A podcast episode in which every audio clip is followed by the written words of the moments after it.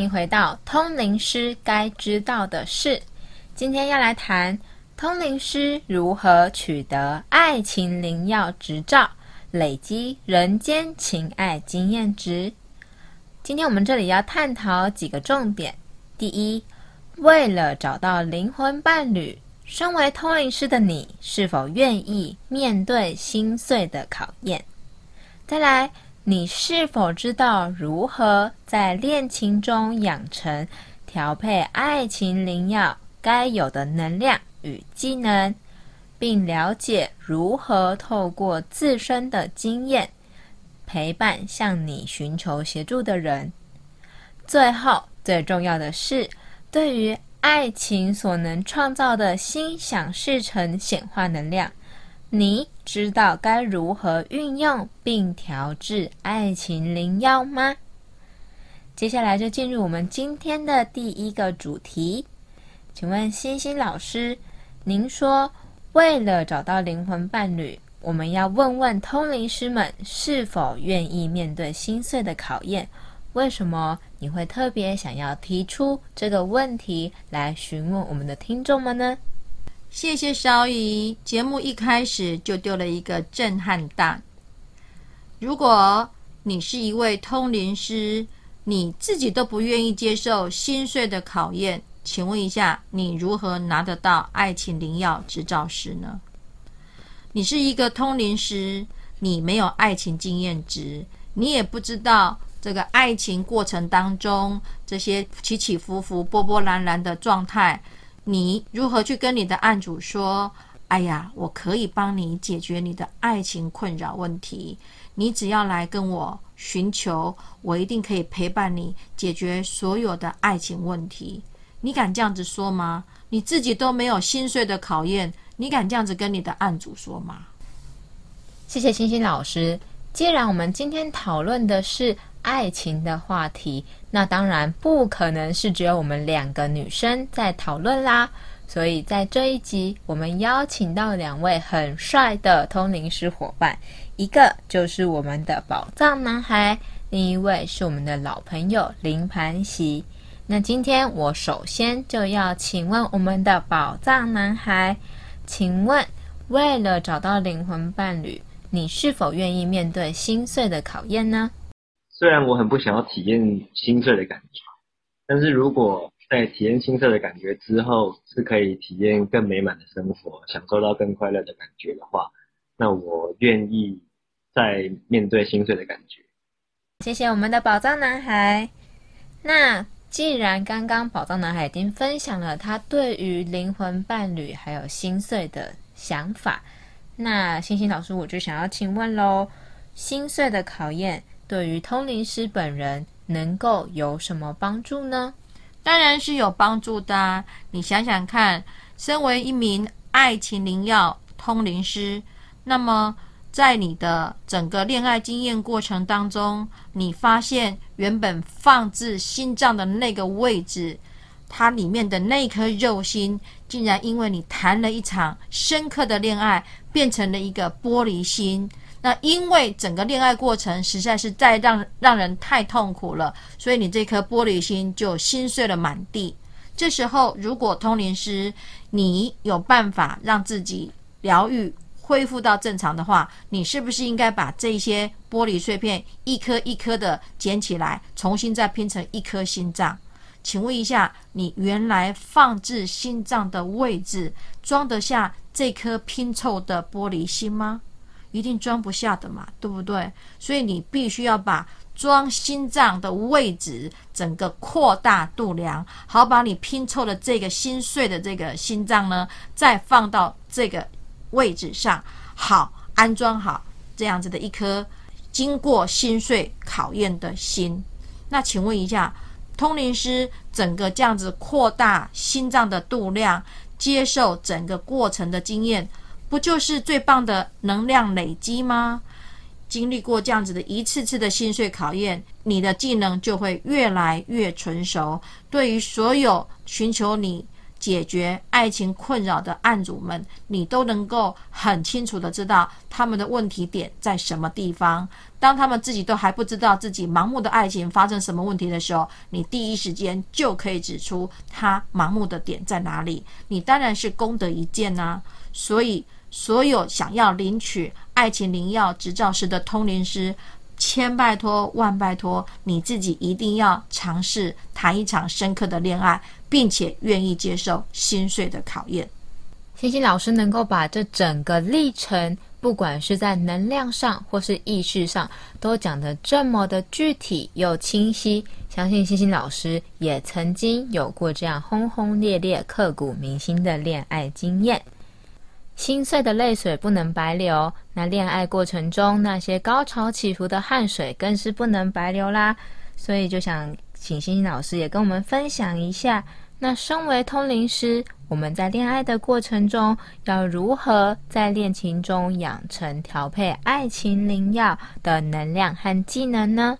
嗯，谢谢少姨。让我有机会来跟大家分享一下，一个通灵师你应该怎么样增加自己的爱情灵药的技能。首先，通灵师你在谈恋爱的过程当中，一定会经历过所谓的初期暧昧不明的过程，整个小鹿乱撞，心脏扑通扑通的跳，这样子的过程，通灵师你如果把它 mark 起来，这是一个很美好的经验值哦。接下来中期恋爱成熟期，你会发现每一个谈恋爱的人几乎都变了一个人，焕然一新，走到哪都觉得整个人是亮丽起来了。通灵师，你如果有经历过这样子中期的成熟时期，保证你也是会焕然一新，行升高一级的你的通灵能力。最后，甚至到了爱情逐渐幻灭。走向爱情坟墓的过程当中，通灵师，你如果也有这样子的实质经验，请问，如果这时候有一位案主来告诉你他有爱情的困扰，经过他的叙述，你是不是可以马上就判定他到底是属于初期的暧昧不明、小鹿乱撞时期，还是已经到了末期爱情坟墓期了？你千千万万呢，不要因为自己没有恋爱经验，整个过程不明白，人家只是还是在小鹿乱撞的初期阶段，你就把人家已经怎么样 game over，请他做做一场这个爱情逐渐幻灭的设定，那不就是让你的案主真的是白跑了一趟，浪费这些时间了吗？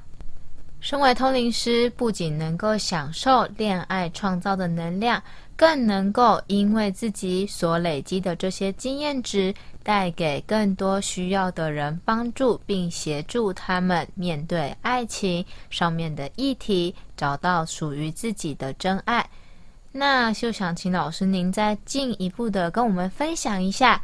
一个通灵师他如何因为自己这些人生经验，找到自己的定位，并且更有效的协助他的案主。好，谢谢小姨。每一场成熟的恋爱，最终他就会走向一个所谓的家庭啊，因为这是我们谈恋爱的一个最重要的目的。那你不要告诉我说，我就是想要抱定，天天都要谈恋爱，我不走入家庭。那如果不走入家庭，当然就都没有问题。就是因为你的恋爱走入到家庭，所以就开始产生了问题。那寻求通灵师们解决的案主们也是这样子，当他们在谈恋爱的过程。不是不会有问题的，一旦进入婚姻之后，就开始有各式各样的问题产生。那通灵师，你就首先要自己要定位，你是终身不结婚的这个不婚主义者，还是呢你自己也是向往结婚啊过程啊拥有自己一个完整的家庭的一个通灵师？你要定位好啊，不然的话，你这位。抱定终身不婚的通灵师，你却要解决人家已经呢结了婚又有婆媳问题的太太们，要来寻求啊这个啊他的呃呃婚姻状况。请问一下，你这位通灵师，你怎么有办法好好的跟人家解决说他从呃这位案主在他们家里面发生的婆媳问题，或者是先生不和，或者是亲子的问题呢？你是一个不婚主义者，你怎么能够想象这些在婚姻里面所产生的问题？所以麻烦通灵师除了在爱情的部分，你要经历这个实战实战经验之外，你也要把自己定位好，我到底是不婚主义者，还是我也是一个普通的啊这个呃愿意走入婚姻的普通人啊，还甚至呢愿意啊生儿育女啊，组织一个完整的家庭，这个都是必须要先跟自己。啊，先说好自己的特质定位，免得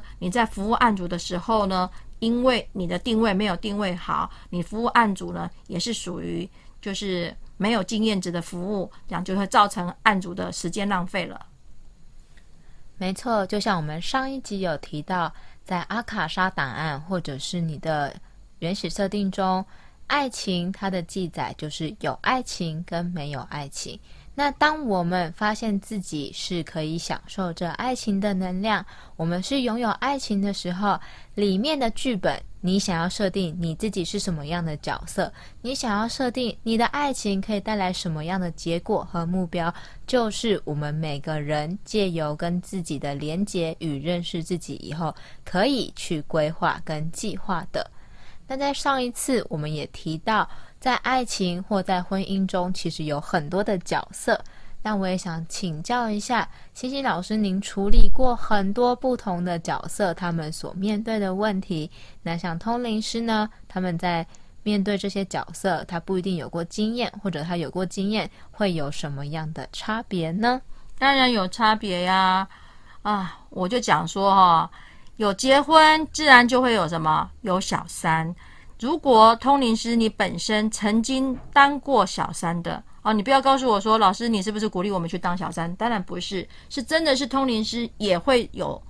走错路的一的时候。所以当通灵师你自己曾经有当过人家小三的经验，或者是男通灵师你自己本身有过养小三的经验，这样子的过程。当然，如果面对案主是来寻求说：“哎呀，我是一个人家的小三，我要怎么样呃解决我自己啊目前的状态？”你是不是会有特别的经验可以跟他分享？说其实当人家的小三，首先你就要设定好自己就是小三，千千万万不要想说我要去夺得人家正宫的位置，要逼退人家的正宫，好让自己能够扶正也成为正宫。你难道不相信这位先生？就是你所爱，呃，你所爱的这个男人，他有办法把他的正宫给换掉，把你这位小三换成正宫，那么他还会不会有下一次的小三呢？这个是没谁都没有办法保证的。所以，如果通灵师你是男通灵师或者是女通灵师，你曾经有过这样子的小三经验值的，面对所有的案主在问你有关于小三议题的时候，你就会有痛彻心扉的经验值，自然而然你就会驾轻就熟的回答他所有当小三该注意的事项。欣欣老师提到男通灵师，所以我们就要来听听男通灵师的想法。那这边请问林盘喜，你自己呢，在感情上也有非常多起起伏伏的经验和领会。你觉得在你取得爱情灵药执照这件事上，你自己的感情及恋爱经验带来了什么样的收获和帮助？我个人的体验与大家分享。身为通灵师，在有意识的情况下。就算早已能够知道与伴侣的结局，但还是坚持到底，这样能让自己练习专心看到自己内在真实所需。比方说，即使与伴侣一直吵架过程，你却可以选择坚持，然后洞悉事件的因果轮回，也可以选择抽离。去发现真正的需求。通灵师想取得爱情灵药证照，自己却没有恋爱经验，那就努力精进自己吧。要知道，当你让自己成为光，自然就能吸引到自己想要的爱情。不急于一时一定要恋爱，但在没有经验的情况下，只能回馈案主个人观点。如果要协助解决问题，建议还是要转借给有经验的通灵师。那这边我也要请问我们的宝藏男孩，刚刚星星老师说，一位通灵师他的经验与否，对于他在个案的协助上面有非常大的不同，对于他自己的能量来讲也有很大的决定关键。那就想请问你自己啊，因为我知道你的恋爱经验也是很丰富嘛，那你也曾经就是遇到过你感情上面的低潮。那如果以一个当时是案主，然后你在寻找通灵师的协助的角度来看，你会希望这位协助你的通灵师具备什么样的恋爱经验值呢？我也会希望协助我的通灵师是有很丰富的爱情经验。因为他有很丰富的爱情经验，代表就是说他有很多交往对象的经验值。那他拥有这些经验值，他在两性关系中能给出的建议，我觉得会是比较精准的。听完我们两位男士的分享，最后我们就要进入今天最重要、最重要的高潮。我们要来聊聊对于爱情能创造的心想事成显化能量。身为通灵师的你。知道该如何运用并调制爱情灵药吗？相信很多通灵师，你听到这边就表示你在爱情上面你已经有享受过那种能量跟显化的美好。但是呢，到底为什么爱情有这样的魔力？为什么爱情可以变成灵药？那我就想邀请星星老师在这边跟我们解释一下爱情的能量跟心想事成的显化效应。爱情它可以创造心想事成的成功率，有机会的话，它是百分之百的心想事成哦。整场做爱过程呢，我们可以把它想成是心想事成的 PK 大赛。这个说法也太标新立异了吧？我们很难得就是可以听到您这么直接的把这件事情讲得这么的清楚明白，你可不可以多跟我们分享一些呢？你想想看哦，每一个性爱的过程当中，这个动作如何的满足对方，让对方产生愉悦的感觉，这是是不是要需要靠心想事成术呢？当你心里面想，他因为这样子的过程可以得到了满足，他竟然就得到了满足，那不就是表示你的心想事成了？那也接下来他也会想要满足你的过程，满足你的整个。呃，性爱的感觉，他也会想办法做出你喜欢的动作，做出你喜欢的氛围。那这样子，他是不是也在心想事成呢？就这样子一步骤一步骤的，他满足了你的心想事成，你满足了他的心想事成，整个过程我就会说啊，那就是一个机场心想事成的 PK 大赛。在整个过程当中，两个人在最后同时达到。最高愉悦能量的大爆发，就是我们常常说的达到高潮。那这样子不就是两个人的心想事成，完工成功，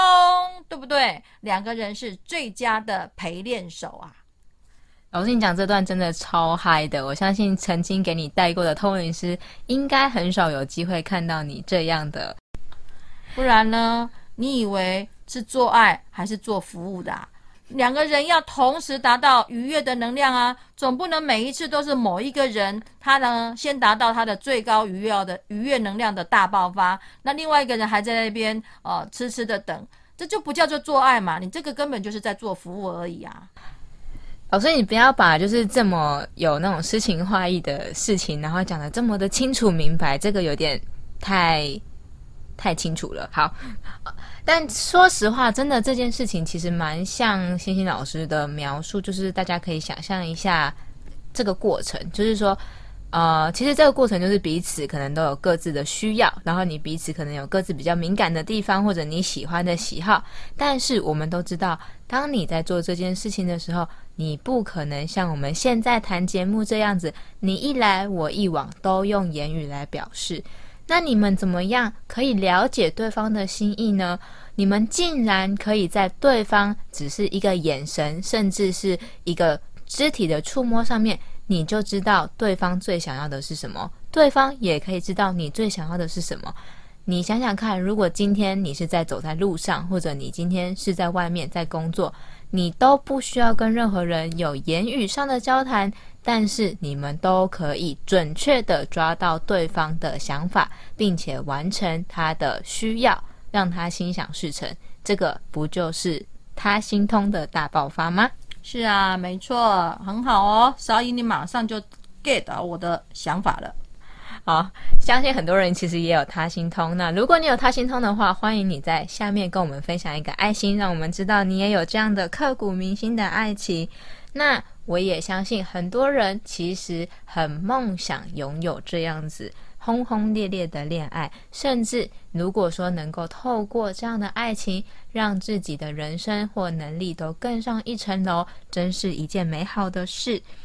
在这里，我们就要分享一个可以帮助通灵师快速累积爱恋能量的方式哦。就有请星星老师跟我们介绍。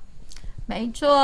二零二二年八月一号子时的意识穿越之旅，我们这次的主题就是为你寻找灵魂伴侣。我们设定在二零二二年十二月三十一号之前，一定帮你显化出你的灵魂伴侣。为什么呢？借由这一次的意识穿越之旅，我们会一次穿越下载所有的真心实情的爱恋经验值，好让所有的通灵师在合法又不妨碍他人的情况之下，窃取所有人在意识生成当中他的高潮、他的呃享受、他的满足，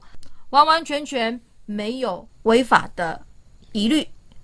这要怎么说呢？当我们在线上意识之旅，所有人都将自己真心真情的爱恋经验值，在意识深层的意识之旅当中显化出来。这时，通灵师，你只要参加我们的意识之旅，你是不是可以一次下载所有的真心真真心实情的爱恋经验呢？这样是既合法又不妨碍他人的，因为你在你家高潮，我在我家射精，完全无违和之感呐。通灵师，你只要参加我们的这样子的空中线上。真心实情的爱恋经验值的意识之旅，你是不是就不用像我刚刚前面所说的，你自己必须要当过人家的小三，你才知道人家当小三的苦楚？在我们的这场意识之旅当中，如果有人他的恋爱经验值是痛苦的小三经验值，透过意识之旅，当他释放出这样子的经验值时，通灵师你可以下载下来这样子的所有的资料库，你就不用亲自的去当人家的小三，才有这样子的经验值。可以帮人家解决小三的问题啊！没错，在这一次的意识之旅呢，我们定的主题是定位个人灵魂伴侣，相信一定会有很多对于灵魂伴侣的经验、对于灵魂伴侣的想象，以及对于灵魂伴侣的享受。那我们就可以透过音乐及意识的共振频率，让所有的旅客一起享受最深入灵魂的撩心悸动。这一次我们有限定名额哦，我们只开放五十位可以报名，那就欢迎各位女通灵师、男通灵师，不管你是单身还是有伴，都可以一起来报名我们的意识之旅。详情可以看我们的资讯栏，点击报名链接。欢迎大家跟我们一起参加这个双鱼号的情人雅座之旅。那我们就在这边说拜拜喽，拜拜拜拜。